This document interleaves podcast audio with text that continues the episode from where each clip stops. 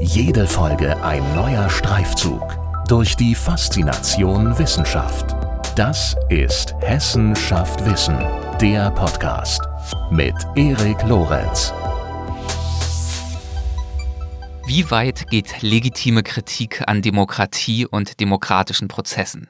Und wann wird diese Kritik am politischen System gefährlich? Wodurch werden Menschen zu Antidemokraten? Und wie lässt sich genau das verhindern? Über Fragen wie diese unterhalte ich mich in dieser Episode mit Professor Dr. Dorothee Deneff. Sie ist Professorin für das politische und soziale System Deutschlands und den Vergleich politischer Systeme, und zwar an der Justus-Liebig-Universität Gießen. Sie betreibt dort unter anderem Wahl-, Parteien- und Partizipationsforschung und auch über diese Themen, also die anstehenden Wahlen, Partizipation, also politische Teilhabe und so weiter und so fort, werden wir gleich sprechen und es geht dann auch noch ganz kurz sogar bis nach Japan. Viel Spaß bei unserem Gespräch. Los geht's.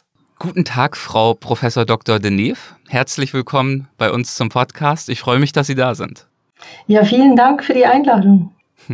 Ja, ich freue mich auf das Gespräch und würde gern zum Einstieg direkt einmal mit einer Forschungsidee beginnen, die Sie schon vor ein paar Jahren hatten, und zwar unter der Überschrift Antidemokratische Haltungen, Herausforderungen für Bildung und Sozialisation.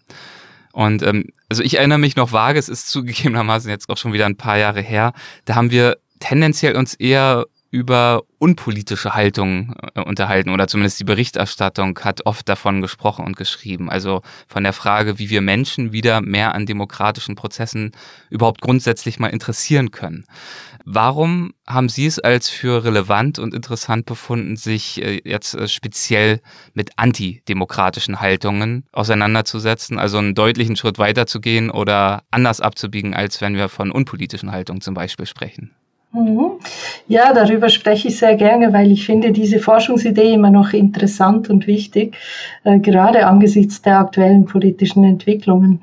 Mhm. Also ähm, in, in der Politikwissenschaft und natürlich auch in anderen ähm, Disziplinen gibt es ja relativ viel Einstellungsforschung. Das heißt, wir beschäftigen uns mit kurzfristigen Präferenzen von Bürgerinnen und Bürgern zu bestimmten Themen. Also jetzt zum Beispiel vor der Bundestagswahl, ob man eine bestimmte Präferenz für Frau Baerbock oder Herr Laschet hat, dann machen wir Einstellungsforschung oder ob jemand irgendwie lieber mit E-Autos fährt oder doch lieber noch äh, ein Dieselauto fahren möchte und so weiter. Also das sind Einstellungen zu Konsum, zu politischen äh, Präferenzen. Und äh, die Idee, einen Forschungsverbund zu machen zu antidemokratischen Haltungen, ging eben darüber hinaus.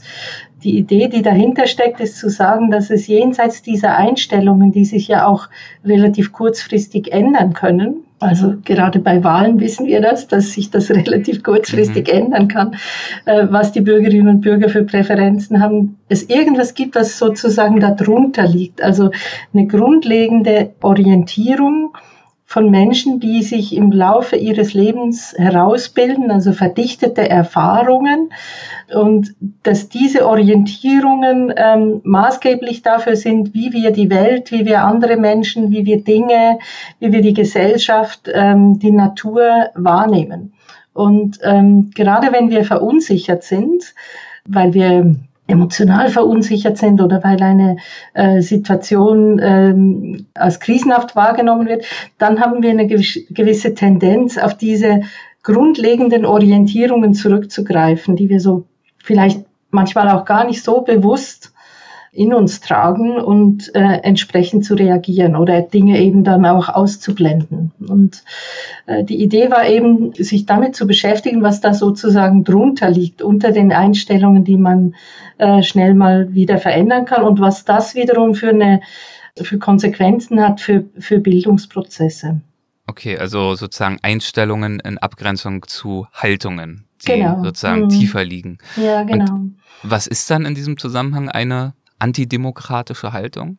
Naja, das antidemokratisch ist dann sozusagen noch das Adjektiv ne, mhm, zu, den, mhm.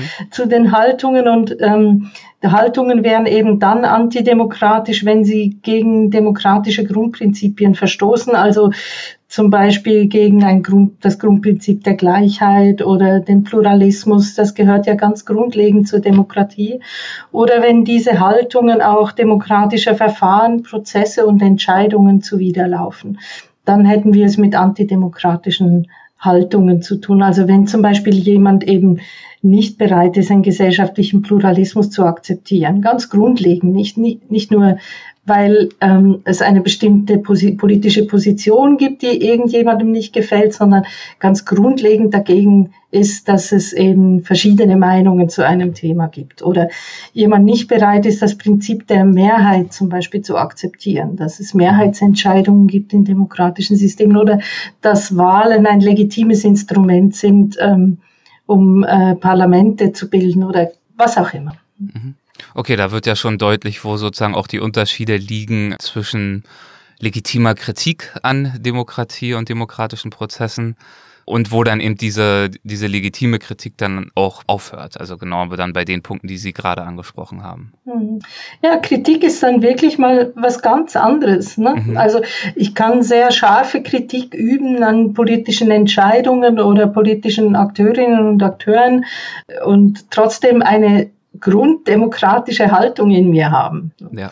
Ja. Oder ich kann demokratische Einstellungen vertreten und trotzdem anti, eine antidemokratische Haltung verinnerlicht haben. Das, das ist auch möglich. Nicht? Also ähm, das ist in beide Richtungen dann denkbar letztlich. Wie, wie, wie funktioniert letzteres, wenn ja die... Ja, die ähm, muss ich jetzt auch nochmal nachdenken. Also es kann ja sein, dass jemand... Ähm, äh, naja, ob das jetzt mit dem, ich, das Beispiel hinkt vielleicht ein bisschen, aber also jemand ähm, kann zum Beispiel ähm, super gerne äh, in chinesischen und türkischen Restaurants essen, ähm, aber ähm, mhm. äh, grundsätzlich dagegen sein, dass Ausländerinnen und Ausländer hier hier leben in unserer Gesellschaft oder mhm. so. Ne? Mhm. Also okay.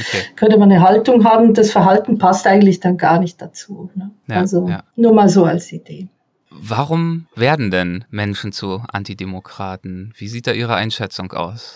Ja, da ist natürlich jetzt, äh, da fragen Sie eine Wissenschaftlerin aus dem falschen Fach. Ne? Mhm. Also in der Politikwissenschaft beschäftigen wir uns mit Sozialisierungsprozessen, ähm, aber grundsätzlich die Frage, wie sowas ähm, also eine antidemokratische Grundhaltung in einem Menschen wahrscheinlich schon sehr früh angelegt ist.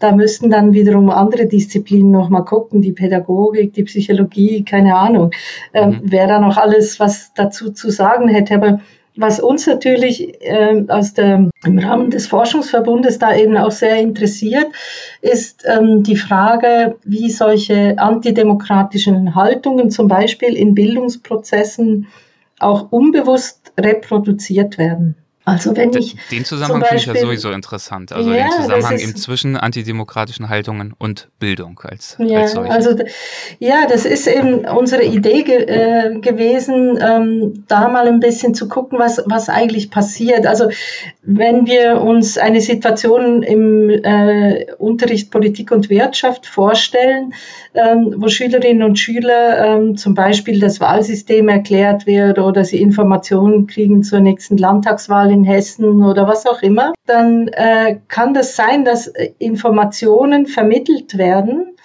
die ähm, auf einer Faktenebene total korrekt sind, die der Wissensvermittlung dienen äh, und gleichzeitig, dass der Subtext, der vermittelt wird, äh, dazu nicht passt äh, zu dies, äh, weil eben eine nicht demokratische Haltung, eine antidemokratische Haltung im Subtext mittransportiert wird, indem zum Beispiel permanent sarkastische Bemerkungen über äh, den Politikbetrieb oder in Anführungs- und Schlusszeichen oder die ähm, äh, das Verhalten gegenüber den Schülerinnen und Schülern antidemokratisch ist, weil mhm. die Lehrperson zum Beispiel Vorbehalte hat gegen ähm, bestimmte soziale Gruppen oder was auch immer.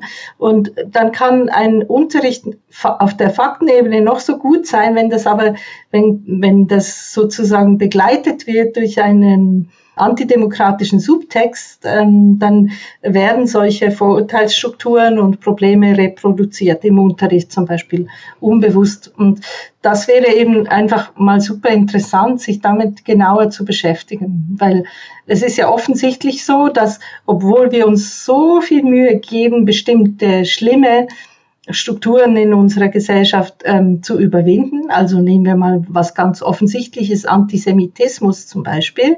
Seit Jahrzehnten sind wir extrem bemüht darum, den Antisemitismus in der deutschen Gesellschaft auszurotten. Und es gelingt uns nicht, er wird immer wieder reproduziert. Und hm. das müssen wir irgendwann mal erklären, wie das sein kann, dass der immer wieder nachwächst. Und mit solchen Fragen wollten wir uns beschäftigen in dem äh, Forschungsverbund.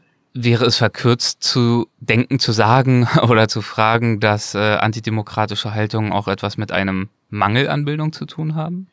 Ja, das ist tatsächlich verkürzt. Also, ähm, weil antidemokratische Haltungen finden wir in absolut allen Gesellschaftsschichten. Mhm. Gebildete Leute, nicht gebildete Leute, Reiche, ähm, und eher ärmere Menschen. Also das ist nichts, was wir in einer speziellen sozialen Gruppe finden, sondern das ist eben weit verbreitet bis hin, bis rein in die Universitäten. Ne? Auch an Universitäten ja. gibt es Menschen ähm, unter meinen Kolleginnen und Kollegen, die antidemokratische Haltungen vertreten. Und das ähm, das können wir nicht so einfach ähm, abtun und sagen, okay, die Leute brauchen halt nur eine Bildungsspritze und dann haben wir das Problem gelöst. So ist es nicht. Es ist noch nicht äh, zur Umsetzung jener Forschungsidee gekommen, im äh, Rahmen jedenfalls nicht eines Forschungsverbundes, über die wir gerade sprechen, aber Sie beschäftigen sich natürlich äh, mit diesen Themen ja trotzdem schon äh, seit vielen Jahren auf die eine oder andere Weise wissenschaftlich. Haben Sie denn einen Eindruck, eine Einschätzung, äh, wie es sich verhindern ließe, dass Mitmenschen zu Antidemokraten werden? Ja, also äh, wir wollten eigentlich ähm, in dem Forschungsverbund genau diese äh, Idee mit untersuchen. Also im mhm. Prinzip äh, drei Forschungsfragen untersuchen, nämlich erstmal, wie werden antidemokratische Haltungen artikuliert? Wie werden sie äh, reproduziert? Das ist eben die zweite Frage. Und die dritte Frage, eine sehr praxisorientierte Frage, wie können solche antidemokratischen Haltungen transformiert werden? Also damit wir eben an einen Punkt kommen, wo wir uns nicht einfach damit abfinden, dass es so ist. Mhm. Einmal antidemokratische Grundhaltungen, immer antidemokratische Grundhaltungen, sondern eben dann überlegen, was gibt es für Strategien äh, in Bildungseinrichtungen, aber natürlich auch außerhalb von Bildungseinrichtungen, solche äh, antidemokratischen Haltungen zu transformieren. Und ja, das ist die Forschungsidee und ähm, dieses Projekt liegt im Moment auf Eis, weil es uns eben noch nicht gelungen ist, äh, Geldgeber für dieses Projekt zu finden. Aber wir sind ja auch nicht die Einzigen, die sich mit diesem Thema beschäftigen. Es gibt ja auch viele populärwissenschaftliche Bücher, ähm, zu dem Thema. Also spontan fällt mir ein, zum Beispiel Anja Reschke hat ein Buch geschrieben äh, unter dem Titel Haltung zeigen. Also der Begriff, der liegt auch irgendwie in der Luft. Mhm, ne? Und ja. wir müssen ja als Gesellschaft Antworten finden auf ähm, diese antidemokratischen Tendenzen, die offensichtlich sind. Ähm, auch in Zeiten der Pandemie sind die ja sehr offensichtlich geworden und da brauchen wir Strategien und die Wissenschaft kann einen Beitrag leisten bei der Etablierung dieser Strategien hoffentlich. Und die Strategien äh, sehen im Zweifel wahrscheinlich äh, zum Teil zumindest äh, auch ganz ähnlich aus wie die Strategien, die Sie auch vorschlagen, wenn es um den Umgang mit Rechtspopulisten geht. Könnte ich mir zumindest vorstellen, können Sie ja gleich was zu sagen. Aber Sie haben jedenfalls in einem Gespräch über die AfD mal vor einigen Jahren in einem Interview gesagt, Wer Rechtspopulisten den Erfolg streitig machen will, muss Probleme lösen.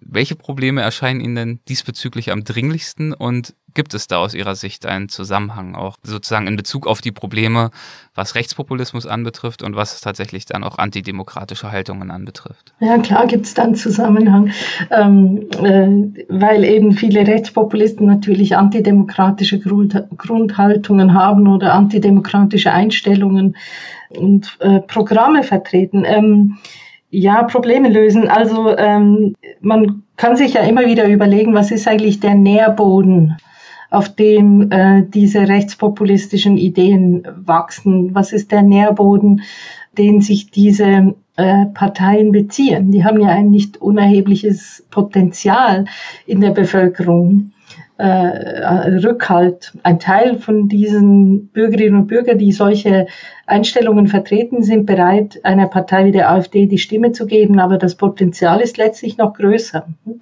Also um es klar zu sagen, nicht alle, die rassistische Einstellungen vertreten, wählen die AfD.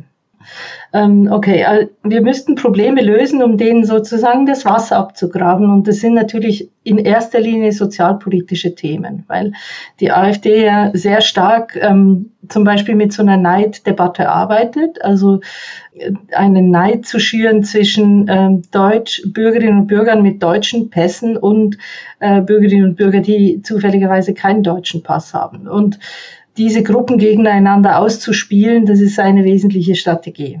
Also äh, zu sagen, den Geflüchteten ähm, äh, wird alles finanziert, die laufen mit den teuersten Handys rum äh, und wir ähm, äh, gehen leer aus oder was auch immer. Und um äh, diesen Debatten, diesen Strategien das Wasser abzugraben, brauchen wir eine funktionierende Sozialpolitik.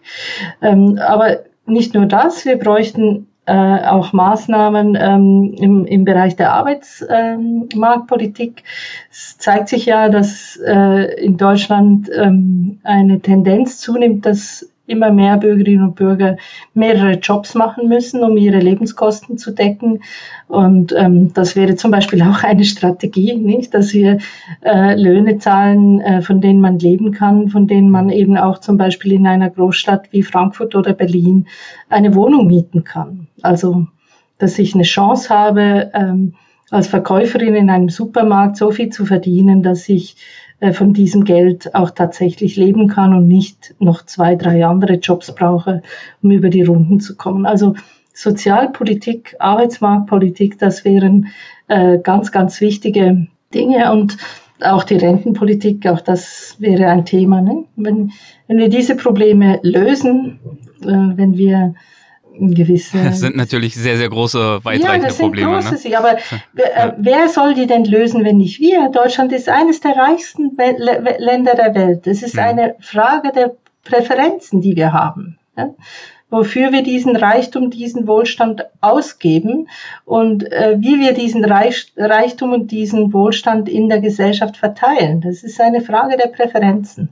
Mhm. Und ähm, ja, äh, aber ich glaube jedenfalls, dass das ähm, eine bessere Strategie wäre, bestimmte Probleme zu lösen, ähm, als mit dem Zeigefinger zu sagen, pfui, pfui, pfui, man darf die AfD nicht wählen. Mhm. Also diese Strategie, die funktioniert nicht, weil die macht es gerade noch attraktiv, der AfD ja. die Stimme zu geben, weil man dann das Gefühl hat, man hat es geschafft, die anderen zu nerven. Ja, ja. Aber es gibt natürlich noch andere Probleme, die man auch lösen muss, ähm, um der AfD die, ähm, das Wasser abzugraben. Fällt mir gerade noch ein, zum Beispiel Korruptionsskandale. Ne? Also äh, da bietet man eben populistischen Parteien eine offene Flanke, wenn man solche Korruptionsskandale ähm, äh, versucht unter den Teppich zu kehren. Es ist doch faszinierend. Also wir wollten eine lückenlose Aufklärung der sogenannten Maskenskandale, ja, keine Maskenskandale, es sind Korruptionsskandale. Wir sollten schon sagen, was es ist. Ne? Ja, ja. Und also niemand redet mehr darüber. Mhm. Also ich wüsste jetzt auch nicht, dass irgendjemand ernsthaft belangt worden wäre. Oder es ist mir was entgangen. Und das sind ja. natürlich genau diese Sachen, die einen Nährboden bieten für, ähm, für solche äh, populistischen Akteure. Und Probleme lösen ist, glaube ich, eine ziemlich gute Strategie. Definitiv, ja. Äh, in dem gleichen Interview, aus dem ich gerade auch schon äh, zitiert habe, da haben Sie noch was Schönes gesagt. Sie haben gesagt, das Interview stammt übrigens aus dem Jahr 2019, das noch am Rande bemerkt. Der Punkt ist, haben Sie gesagt, dass die Demokratie das einzige politische System ist, das gelernt werden muss. Äh, würden Sie das einmal erläutern? Äh, warum muss es gelernt werden und äh, wie, wie kann es gelernt werden?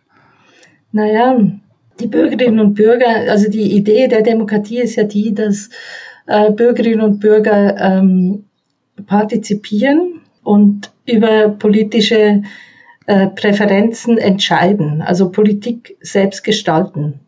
Und damit sie das machen können, also damit sie ihre Interessen tatsächlich ins politische System einbringen können, müssen sie wissen, wie das System funktioniert man muss ein, äh, Informationen darüber haben, wie man zum Beispiel Interessen am besten artikuliert, an welcher Stelle, wann äh, und wie das funktioniert. Und ich denke, ganz viel von dem Frust, den Bürgerinnen und Bürger haben, hängt damit zusammen, dass sie nicht so genau wissen, wie das System funktioniert und dann dubiose Erwartungen haben, zum Beispiel, dass Merkel uns rettet und alle Probleme löst. Mhm.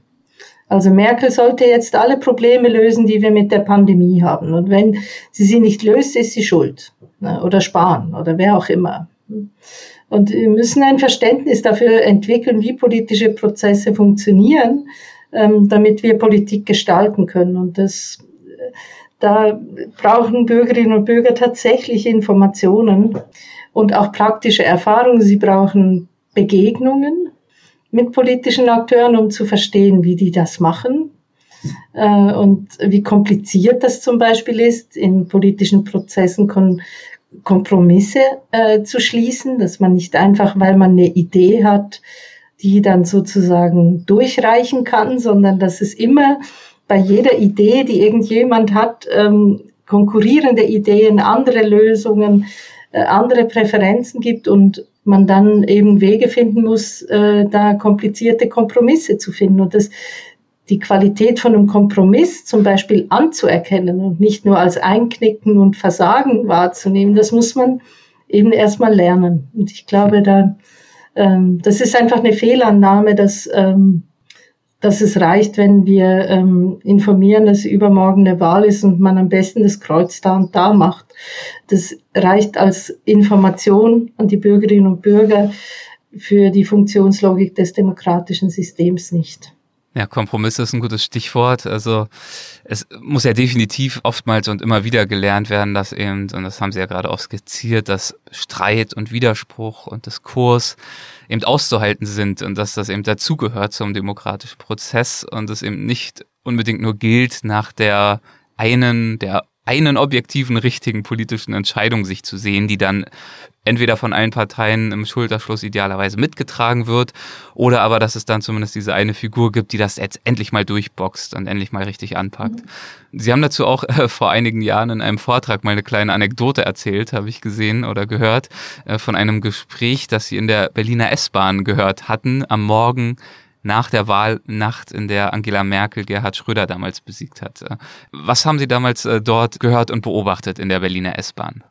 Ja, an, den, äh, an die genaue Wortwahl kann ich mich äh, jetzt nicht mehr erinnern, aber es ging jedenfalls darum, dass äh, zwei Personen in der S-Bahn sich unterhalten haben über die sogenannte Elefantenrunde. Mhm, und, die legendäre. Äh, ja, genau. Und ähm, Gerhard Schröder ist ja da ziemlich ausfällig geworden gegenüber Angela Merkel. Und die haben sich eben darüber ausgetauscht, über diesen Streit. Die Quintessenz von dem Gespräch war, dass die eine Person dann zu der anderen gesagt hat, die sollen sich jetzt mal alle am Riemen reißen und zusammen eine äh, Regierung machen. Und ähm, das ist ja nicht das Schlechteste. Ja, das war irgendwie die Idee, so eine Allparteienregierung, nicht? Und da und, hatte wirklich ich, aufhören jetzt mal mit dem Streiten. Streit, ne? also genau. War, ja. Und hm. das ist eben, also das ist genau so ein Punkt, ne? Also zu verstehen, dass dieser Streit äh, idealtypisch. Ich sage nicht, dass es in der Praxis immer so ist, aber dass dieser, Ide dieser Streit idealtypisch äh, dazu dient, die besten Lösungen, die besten Ideen ähm, für die Lösung von politischen Problemen zu erarbeiten ähm, und eben zu ringen um die besten Lösungen und dass der Streit nicht böse ist oder vermieden werden muss in der Politik. Problematisch wird es eben dann, wenn es in dem Streit nur noch um die Machtfrage geht oder wenn es in dem Streit ähm, nicht mehr um die Sache geht oder äh, es eine destruktive Auseinandersetzung ist zwischen den beteiligten Akteuren. Dieses Gezänk der letzten Wochen, zum Beispiel um die Führungsfrage in der Union, äh, das ist etwas, was Wählerinnen und Wähler abtönt. Aber wenn äh, zwei sich austauschen über die Klimapolitik und äh, wie man am besten den Klimawandel in den Griff bekommt, dann ist das eben nichts, was man irgendwie vermeiden muss, diesen Streit. Ja. Ja, und deswegen hat sich dann ja in Ihnen auch in der S-Bahn damals direkt äh, so dieser Wunsch geregt, da jetzt einzuschreiten und äh, direkt mal für Klarheit zu sorgen diesbezüglich. Aber Sie, haben's, äh, Sie haben diesen Drang dann ja doch unterdrückt, glaube ich. Naja, weil ich gar nicht Klarheit sorgen, das wäre nicht so mein Stil. Aber ich, ja. ich diskutiere gerne mit, äh, mit Leuten, die ähm, sich austauschen, weil ich meine, wenn Leute nach einer Wahl in der S-Bahn sich über die Wahl äh, unterhalten, dann kann man ja schon mal ein grundlegendes Interesse für Politik voraussetzen mhm. und äh, sich dann eben auszutauschen, das finde ich wahnsinnig interessant. Und ich höre solchen Gesprächen sehr gerne zu und versuche mir ähm, aus meiner analytischen Perspektive daraus äh, ein Clou zu machen. Also es geht um das Erlernen der Kompliziertheit von Kompromissen und äh, von politischen Prozessen.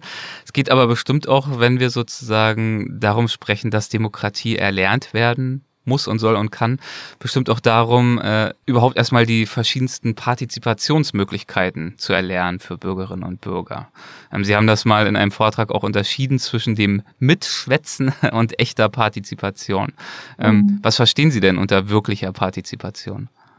Na, wirkliche Partizipation bedeutet letztlich, ähm, dass Bürgerinnen und Bürger eben eine Chance haben zur Politikgestaltung. Und äh, das Kontrastprogramm dazu ähm, würden wir in der Wissenschaft als Klickdivision bezeichnen. Also ähm, wenn Bürgerinnen und Bürger einfach äh, dazu verleitet werden, auf irgendeiner Plattform irgendwas anzuklicken. Und das hat aber null Wirkung. Niemand schaut mhm. das an. Das hat ähm, keinen Einfluss auf irgendwas. Am Ende kommt eine Shampoo-Werbung und das war's. Ähm, und das ist natürlich eben nicht Partizipation oder wenn Politikerinnen und Politiker sich auf einen Bürgerdialog einlassen ähm, und äh, dann einfach freundlich lächeln und sagen, das nehme ich mit, dann ist das eben auch nicht Partizipation, dann ist es ein Bürgerdialog, aber noch keine Politikgestaltung. Es geht eben schon darum, dass über Partizipationsinstrumente Bürgerinnen und Bürger die Chance haben, einen politischen Prozess anzuschieben, indem sie ein neues Thema auf die Agenda bringen, wie das zum Beispiel Fridays for Future gemacht hat, ähm, indem sie Akteure herausfordern, zu Themen Stellung zu beziehen, wie die AfD jetzt das zum Beispiel macht mit dem Dexit äh, mhm. und sagt so, wir sind jetzt dafür, dass wir die Europäische Union verlassen und jetzt, also auf diese Weise werden andere gezwungen, irgendwie Position zu beziehen oder eben indem Bürgerinnen und Bürger über Partizipationsinstrumente die Chance haben, zwischen mehreren Optionen auszuwählen und zu sagen, ich bin jetzt für die Option A oder ich vertraue der Person XY, wie auch immer. Und ähm, dann ist es eben echte äh, Partizipation. Und Partizipation hat dann eben auch eine gewisse Verbindlichkeit ähm, und Nachhaltigkeit. Äh, und das unterscheidet sich dann eben von irgendwelchen ja, Pseudo-Partizipationsinstrumenten, von denen es leider ziemlich viele gibt, analoge und digitale. Und äh, bei denen wir auch immer wieder Gefahr laufen, dem Trugschluss zu erliegen, jetzt wirklich auch was äh, bewirkt zu haben, indem wir da irgendwo unsere Meinung äh, durch äh, bestimmte Klicks oder so äußern, nicht wahr? Ähm, das wow. heißt, auch da lohnt es sich auf jeden Fall immer wieder darauf hinzuweisen, dass der Unterschied zwischen einem Post, einem Like, einem Klick ist ja auch okay, dass man auch dadurch seine Meinung ausdrückt, auf jeden Fall. Aber es äh, führt eben noch nicht, noch lange nicht zwangsläufig zu irgendeiner Art von politischer Wirkung. Also ich bin grundsätzlich sehr offen für unterschiedliche Partizipationsinstrumente, ja. die die gesellschaftliches Miteinander gestalten. Ne?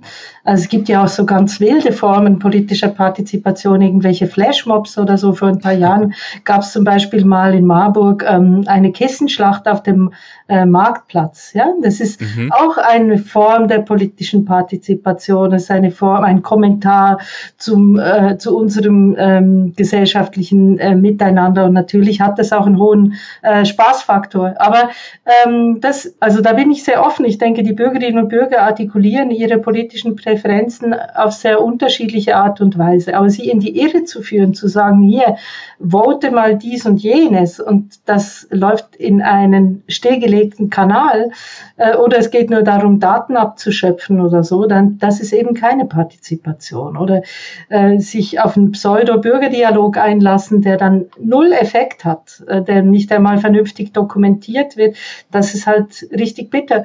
Ich würde sogar sagen, das ist nicht nur einfach schade, weil das verpufft, sondern das kann unter bestimmten Umständen sogar schädlich sein, weil Bürgerinnen und Bürger sich geäußert haben, sich auch gezeigt haben, sich geöffnet haben, sich engagiert haben und dann passiert damit gar nichts. Und ähm, daraus könnten Sie doch auch plausibel die Schlussfolgerung ziehen, das mache ich nicht mehr. Also weil das hat beim letzten Mal gar nichts gebracht. Hm. Und das wäre ja dann auch rational. Und insofern denke ich, müssen wir wirklich sehr aufpassen mit solchen Pseudo, Pseudo-Instrumenten. Ein Land, das für seine Partizipationsmöglichkeiten ja besonders bekannt ist, ist die Schweiz. Und äh, sie leben seit, glaube ich, fast 30 Jahren ja in Deutschland, sind hier auch zu Hause, forschen hier, sind aber geboren und aufgewachsen in jener Schweiz, äh, die ja bezüglich politischer Teilhabe einen äh, spannenden Ansatz verfolgt, nämlich den der direkten Demokratie. Ähm, wünschen Sie sich davon manchmal auch mehr in Deutschland? Nein, eigentlich nicht. Viele denken das, dass ich mhm. ähm, das sollte aufgrund meiner Herkunft und ich habe ja noch so diese ganz archaischen Formen der direkten Demokratie erlebt. In meiner Zeit gab es noch äh, in dem Kanton, in dem ich aufgewachsen bin, die Landsgemeinde zu der nur die Männer zugelassen wurden, die da abgestimmt haben an einem bestimmten Platz unter Kastanienbäumen. Mhm. Ähm, ja, nein, ich wünsche mir das nicht, äh, äh, diese Formen der Partizipation. Ähm, es ist ja so, dass viele gar nicht wissen, dass es schon sehr, sehr viele direktdemokratische Partizipationsinstrumente gibt in Deutschland und auch in der Europäischen Union. Und ich denke nicht, dass wir mehr brauchen davon, sondern dass es eine ziemlich gute Idee wäre, die, die wir schon haben, mal endlich zu nutzen. Und gerade in Hessen ist da wirklich noch Luft nach oben. Okay, ähm, dann zunächst mal die Frage, warum wünschen Sie sich trotzdem nicht mehr direkte Demokratie, wie wir sie in der Schweiz sehen? Also was sind da vielleicht auch Schwächen oder warum sind Sie davon nicht deutlich begeisterter, als es jetzt gerade klang?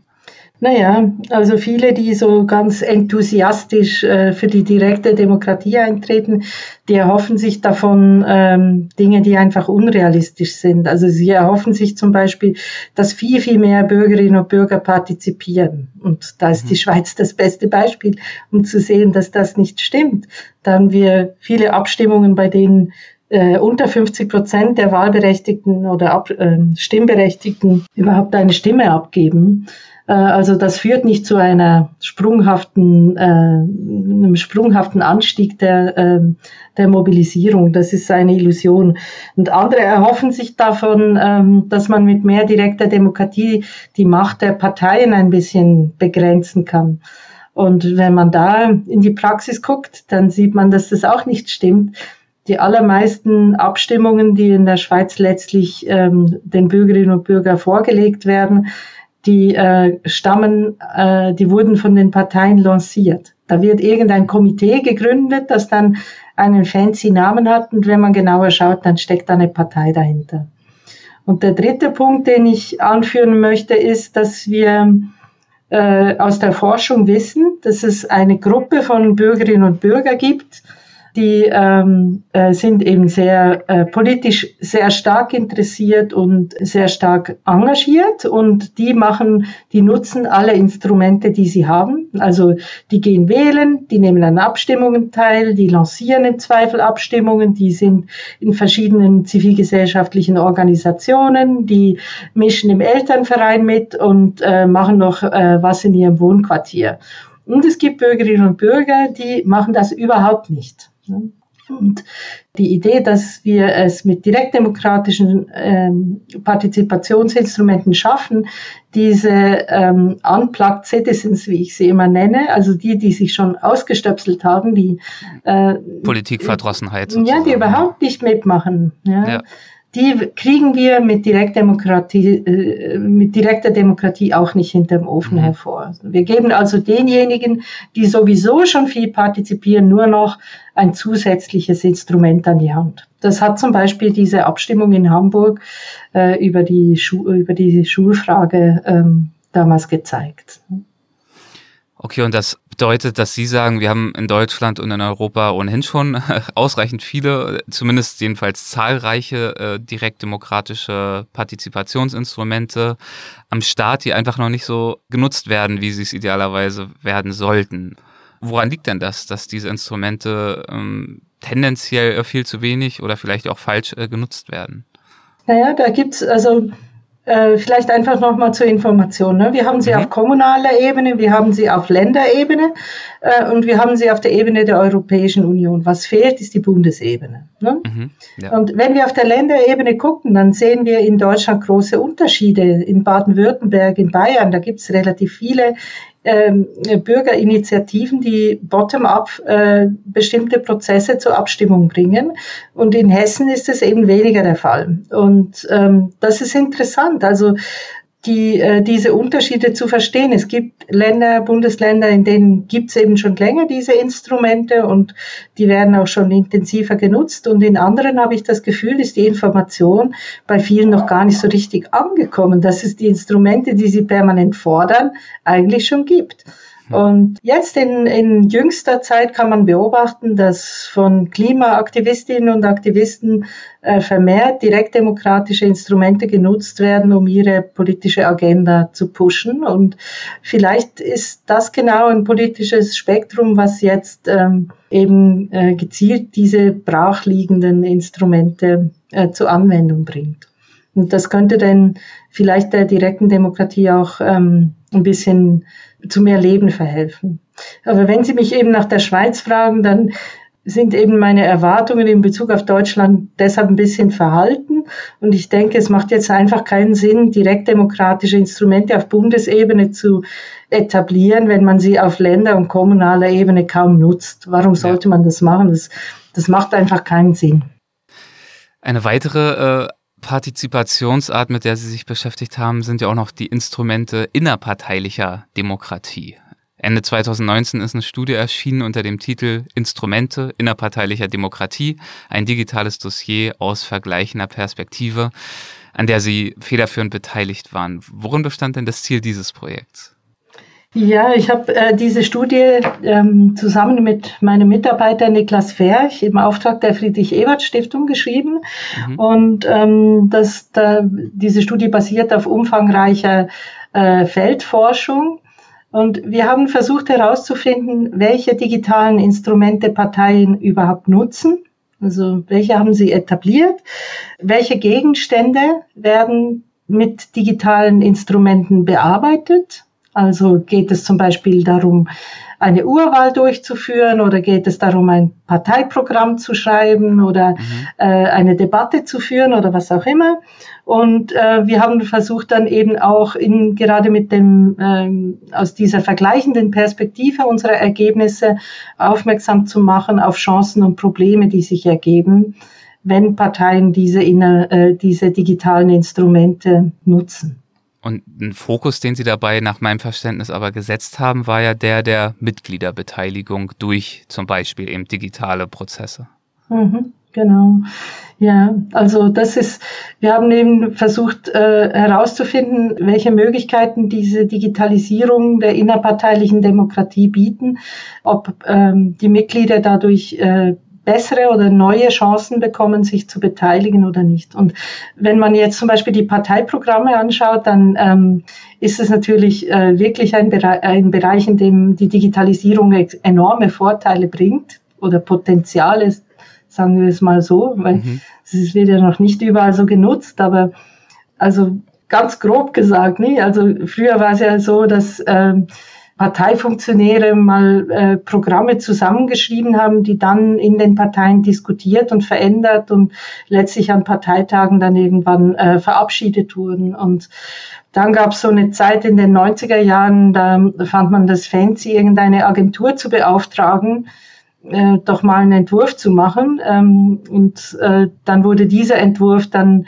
äh, wiederum in, in, in den parteiinternen Prozessen diskutiert, reflektiert und letztlich abgestimmt. Und heute haben wir die Möglichkeit, durch digitale Instrumente gemeinsam mit äh, den Interessierten, und das müssen ja auch nicht nur die Mitglieder sein, es können auch noch andere Interessierte sein, an einem solchen Programm zu schreiben und mhm. das gemeinsam zu formulieren. Ähm, das sind natürlich, das sind unglaubliche Chancen für Partizipation und manche Parteien nutzen das auch schon super äh, effektiv und andere haben da noch ein bisschen Hemmungen. Wie, also wir müssen ja keine Partei als Beispiel nennen, aber äh, gibt es ein konkretes Beispiel, wie sich das vorbildhaft äh, nutzen lässt, beziehungsweise schon genutzt wurde?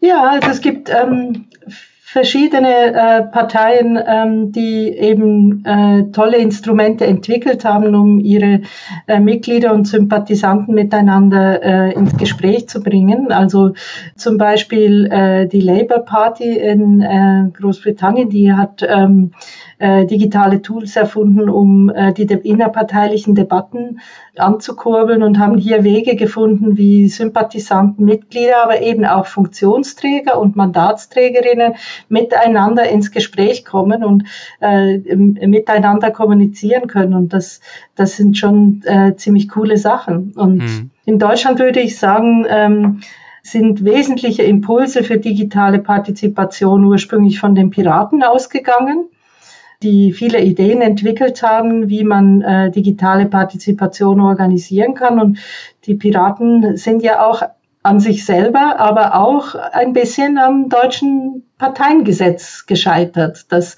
eben diese digitalen Partizipationsformen ähm, nicht so ohne weiteres zugelassen hat. Und jetzt in unserer Zeit würde ich denken, dass ähm, die Grünen eben sehr gute Instrumente entwickelt haben, äh, ihre Mitglieder teilhaben zu lassen an politischen Entscheidungen. Ist das einer der Gründe, warum speziell die Grünen mit Blick auf äh, die Bundestagswahl 2021 so gut dastehen? Ja, nicht nur auf Bundesebene, sondern eben zuletzt ja auch zum Beispiel in einigen großen Städten Hessens, wo sie auch äh, stärkste Kraft geworden sind? Sicher, das ist ein wichtiger Grund. Also die Grünen haben ja schon immer seit, seit ihrer Gründung ein Partizipationsversprechen gemacht und auch eingelöst. Andere Parteien machen hin und wieder solche Partizipationsversprechen und lösen es dann aber nur teilweise ein. Und die Grünen haben, äh, sind diesem Anspruch doch ähm, sehr, sehr treu geblieben und sie haben es eben auch geschafft, diesen Anspruch in die digitale Zeit zu transformieren und haben hier einfach Standards gesetzt. Ähm, und andere Parteien eifern dem äh, hinterher. So gut sie können. ja, na gut, also wenn wir natürlich den Parteitag der CDU anschauen, dann sieht man, dass es gigantisch war, dass die mhm. äh, ein, mit einem unglaublichen Perfektionismus diesen digitalen Parteitag organisiert, ich würde auch sagen inszeniert haben. Und da ist natürlich ein ähm, enormer Ressourcenaufwand dahinter, äh, hat da dahinter gesteckt. Ne? Es wäre ja mal interessant zu wissen, äh, was dieser digitale Parteitag gekostet hat. Ja, ähm. absolut. Wir haben über antidemokratische Haltung gesprochen, wir haben über direktdemokratische Instrumente gesprochen, auch ob und inwiefern sie der Politikverdrossenheit entgegenwirken können oder auch nicht. Sie haben sich ja, wenn wir über Politikverdrossenheit sprechen, ja auch ausführlich mit Nichtwählerinnen und Wählern beschäftigt. Und einige Länder, ähm, zum Beispiel meines Wissens Australien, da habe ich Australien, da habe ich es mitbekommen vor einigen Jahren, haben ja kein Wahlrecht, sondern eine Wahlpflicht. Ähm, wäre das denn aus Ihrer Sicht für Deutschland eine Option? Nein, das ist keine Option. Also es gab verschiedene europäische Länder, die eine Wahlpflicht hatten früher, mhm. also Italien zum Beispiel. Ähm, äh, oder Belgien ähm, und das ist einfach nicht mehr zeitgemäß. Also und im Grunde passt das ja auch nicht zu der Idee der Demokratie. Ähm, in der Demokratie haben die Bürgerinnen und Bürger das Recht zu wählen und zu diesem Recht gehört eben auch ähm, nicht wählen zu gehen. Diese Freiheit äh, muss auch dazu gehören. Und ähm, eine Wahlpflicht, ähm, das bringt gar nichts. Das, das würde auch nur dazu führen, dass wir vielleicht mehr ungültige Stimmen hätten, wenn wir die Leute dazu verdonnern, eine Stimme abzugeben. Also ich glaube, das ist keine äh, zeitgemäße Antwort auf zu niedrige Wahlbeteiligungen. Wie können wir dieser zu niedrigen Wahlbeteiligung ansonsten entgegenwirken? Naja, aus der Forschung wissen wir, dass es bestimmte, äh, bestimmte Merkmale gibt, die dazu führen, dass mehr Bürgerinnen und Bürger bereit sind, ihre Stimme abzugeben. Das ist zum Beispiel dann der Fall, wenn äh, vor der Wahl nicht schon feststeht, wer die Wahl gewinnen wird und wie die mhm. Regierung aussehen wird. Also wenn Sie das tatsächlich das Gefühl haben, dass es um die Wurst geht, dann ähm, gehen eben, äh, geben mehr Bürgerinnen und Bürger ihre Stimme ab. Und wenn sie das Gefühl haben, dass es eh schon entschieden ist und auf eine Stimme mehr oder weniger nicht ankommt, dann ähm, bleiben sie eben gerne mal zu Hause. Ähm, oder ein anderer Punkt, der dazu führt, äh, dass die Wahlbeteiligung steigt, ist, dass es tatsächlich darum geht, inhaltliche Dinge zu entscheiden. Also damals zum Beispiel die Bundestagswahl im Kontext des Irakkrieges, also dass äh, man das Gefühl hat, durch die Abgabe dieser Stimme, was heißt das Gefühl, das ist nicht nur irgendein Gefühl, dass man weiß, dass man durch die Abgabe dieser Stimme eben einen Beitrag dazu leisten kann, zu entscheiden, ob äh, Deutschland sich an diesem Krieg beteiligt oder nicht, äh, dann ähm, führt das eben dazu, dass mehr Leute eine Stimme abgeben. Und mhm.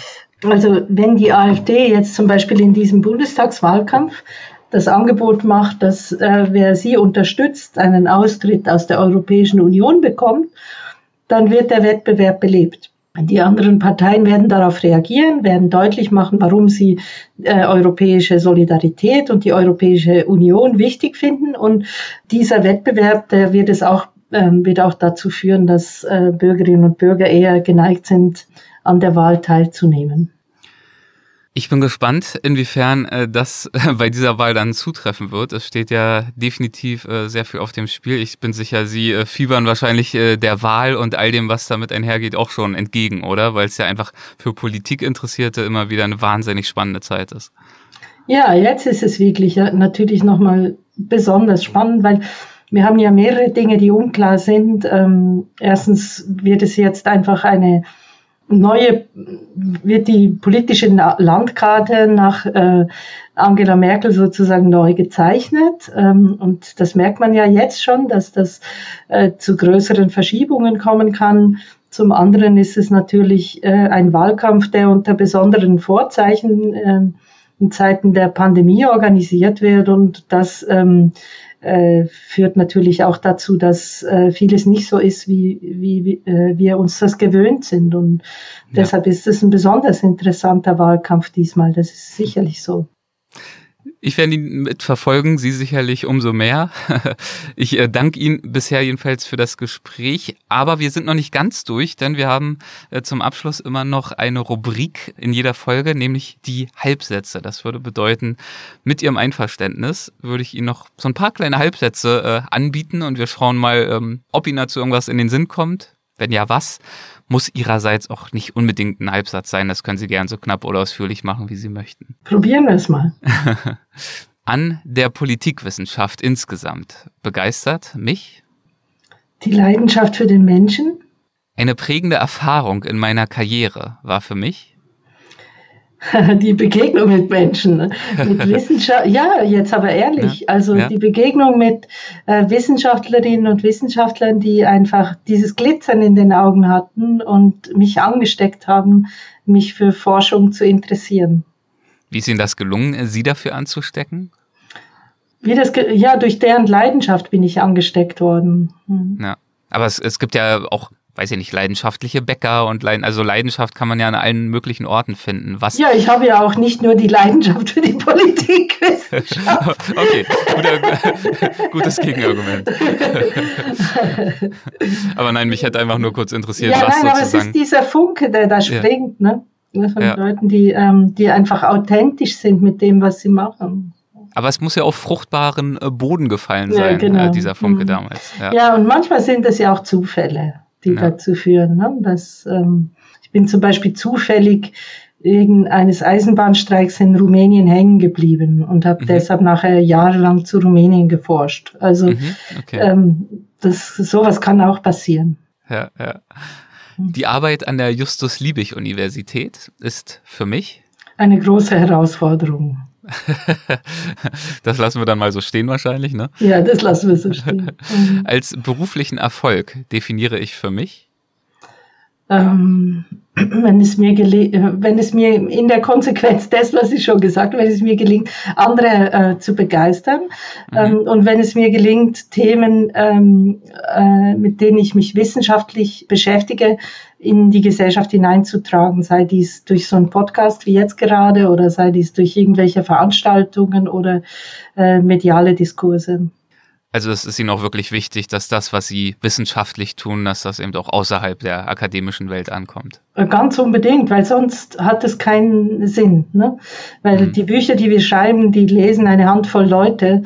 Das, damit können wir uns nicht begnügen. Aber es gibt ja schon Wissenschaften, ähm, die sich äh, sozusagen mit dem Wert an sich der, der menschlichen Wissensmehrung eben dann doch begnügen, weil die Relevanz vielleicht für die Gesamtgesellschaft jetzt nicht so konkret greifbar ist, wie es bei Ihnen der Fall ist ja, und sein kann als Politikwissenschaftlerin. Auf jeden Fall, das will ich auch gar nicht ähm, irgendwie gering schätzen. Aber da gibt es eben verschiedene Disziplinen und die Politikwissenschaft ist eine sehr praxisorientierte, mhm. sehr Gegen äh, Wissenschaft mit einem hohen Gegenwartsbezug. Und wenn wir da Berührungsängste haben mit gesellschaftlichen Herausforderungen, dann macht das wirklich keinen Sinn. Äh, andere, die äh, vielleicht irgendwelche äh, wertvollen Schätze ausgraben oder ähm, äh, keine Ahnung, also die, die müssen jetzt nicht unbedingt darauf setzen, dass das äh, aufbereitet wird für, für eine größere Öffentlichkeit. Aber in meinem Fach scheint mir das doch sehr, sehr wichtig. Meinen Studierenden gebe ich häufig den Rat? Mehr zu machen, als man unbedingt muss. Guter Rat, ja. Hat sich das für Sie auch so äh, bewährt? Auf jeden Fall. Mhm, ja. Also nicht, also jetzt ist vielleicht diese Aufforderung noch wichtiger geworden, weil die Studiengänge sehr stark verschult sind und ähm, das einfach nicht ein ziemliches Schmalspurprogramm ist, wenn man das macht, was in der Studienordnung steht und nicht mal noch links und rechts ein bisschen über den Tellerrand guckt. Wenn ich eine Finanzierung für ein Jahr erhalten würde, mit der Freiheit an irgendwas zu arbeiten, was auch immer ich spannend oder wichtig finde, dann äh, würde ich nach Japan reisen und mich mit Smart Towns beschäftigen.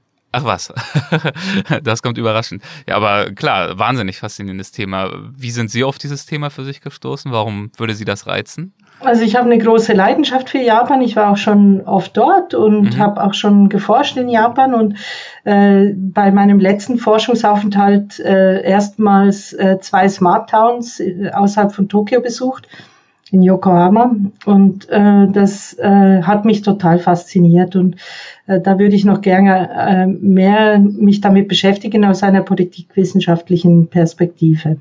Die Forschung, die wir bisher haben, die ist eher so auf die Technik ausgerichtet, ne? was mhm. technisch möglich ist, aber was für eine Form von Gesellschaft da eigentlich geschaffen wird, damit haben sich aus meinem Fach, glaube ich, hat sich noch niemand beschäftigt auch wenn wir damit jetzt noch so ein bisschen so einen Mini-Exkurs haben, aber äh, würden Sie mal einmal skizzieren, wie wir uns so eine Smart Horn vorstellen können und was Sie dort so sehr äh, beeindruckt hat?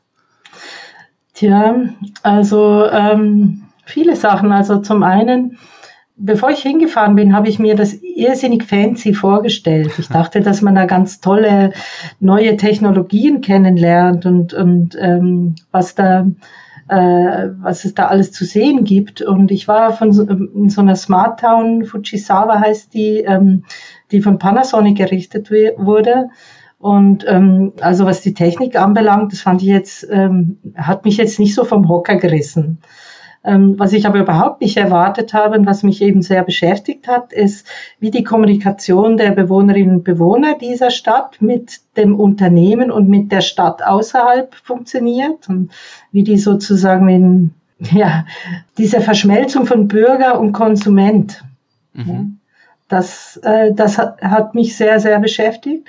Und zum anderen ähm, hat mich das schockiert zu sehen, dass hier eine Gesellschaft erfunden wird, die super homogen ist. Mhm. Ähm, äh, die mit einer unglaublich, also dieses, diese Digitalisierung führt zu einer wahnsinnigen Gleichförmigkeit, ähm, äh, wie das Leben da organisiert ist. Und ähm, das hat mich sehr schockiert und beschäftigt mich, was das mit uns macht. Okay, also es ist ähm. die Faszination, ähm, ist nicht nur positiv geprägt, sondern nee. durchaus geht auch mit vielen Befürchtungen einher. Ja, ich fand es ein bisschen gruselig, obwohl ich dort sehr schöne Begegnungen hatte, aber ich fand es ähm, insgesamt ein bisschen gruselig und ähm, damit möchte ich mich gerne näher beschäftigen. Schön, das heißt, Ihnen gehen die Themen nicht aus. Ich drücke Ihnen auf jeden Fall die Daumen, äh, dass es zu einem solchen Forschungsprojekt kommen kann und kommen wird. Und danke Ihnen aber fürs Erste äh, für das Gespräch. Vielen, vielen Dank, Frau Professor Dr. Denneff. Dankeschön. Vielen Dank, Herr Lorenz. Vielen Dank für, das, äh, für den angenehmen Austausch. Danke. Tschüss, machen Sie es gut. Ja, tschüss. Hessen schafft Wissen, der Podcast.